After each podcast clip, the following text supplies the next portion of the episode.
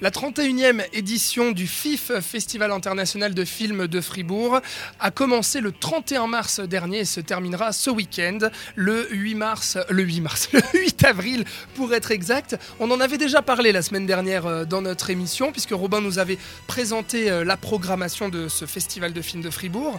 Eh bien, figurez-vous que j'y suis allé, j'ai fait un très bref saut dans ce festival euh, à Fribourg cette semaine, mardi pour être exact.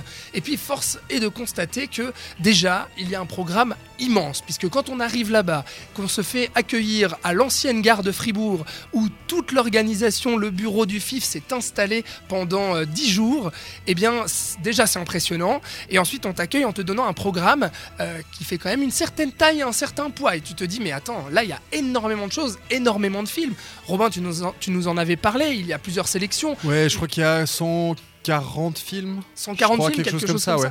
Et euh, là-dedans, bah, une compétition internationale, une compétition pour euh, les courts-métrages, et puis euh, plein de sélections annexes également, une rétro, des rétrospectives, à la fois une catégorie film de fantômes, qui est la grosse catégorie du, du FIF cette année, une catégorie sur les films inconnus du Népal, voilà, où certains films n'ont jamais été présentés dans le monde, et puis certains films assez intéressants qui ont été à Cannes notamment, ou d'autres films qui font leur première Suisse. Alors moi, le premier film que je suis allé voir, eh bien c'était dans la catégorie, dans une rétrospective, la catégorie film de fantômes. Je suis allé voir pour la première fois un film du japonais Akira Kurosawa, un très grand réalisateur euh, japonais euh, connu euh, justement dans les années 50, 60, 70. eh bien, je suis allé voir Rashomon, Rashomon qui est un de ses plus grands films. ça se prononce comme ça, tu crois?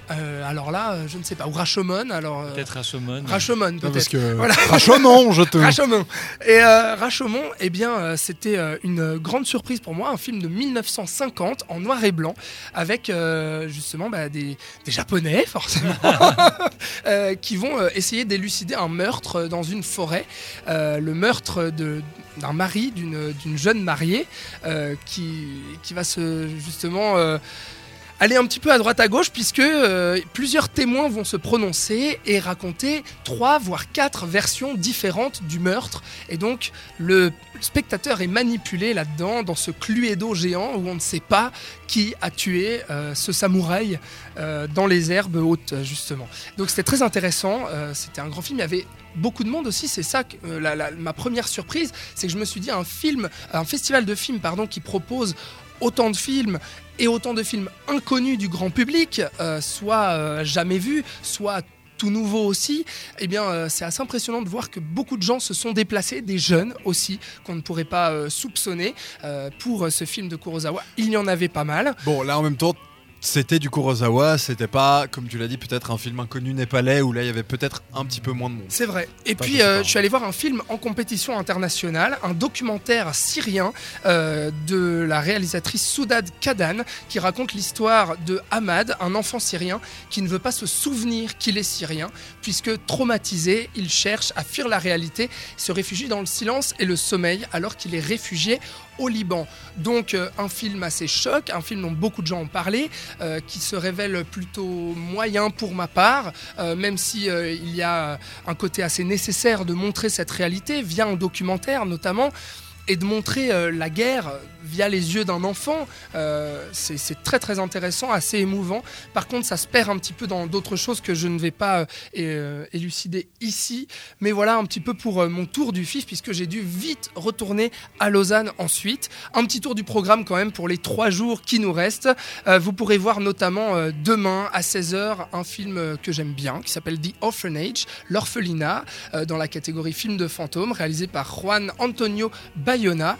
Il y aura également The Wailing, euh, le film coréen de Na Hong Jin euh, présenté à Cannes cette année, qui sera vers les 18h30, et puis le film de zombie Train to Busan, euh, film coréen également présenté à Cannes, qui avait fait beaucoup de bruit, que je vous conseille. il y aura un film assez étrange, un film égyptien assez inconnu. Euh, le titre avait fait beaucoup rire Robin, puisqu'il s'appelle Al-Irhab wal Kabab, euh, des terroristes et des kebabs, c'est bien juste. Euh, je vous laisserai aller voir sur fif.ch pour plus d'informations sur aller ce voir, je film. crois. Enfin, Et puis Rashomon qui se jouera aussi à 17h30 au cinéma Arena vers 17h30 samedi. Et en film de clôture, nous aurons The Birth of a Nation. Voilà un film sur l'esclavage noir aux États-Unis, qui est un film très attendu également. Pour plus d'informations, bien entendu, fif, F-I-F-F.ch.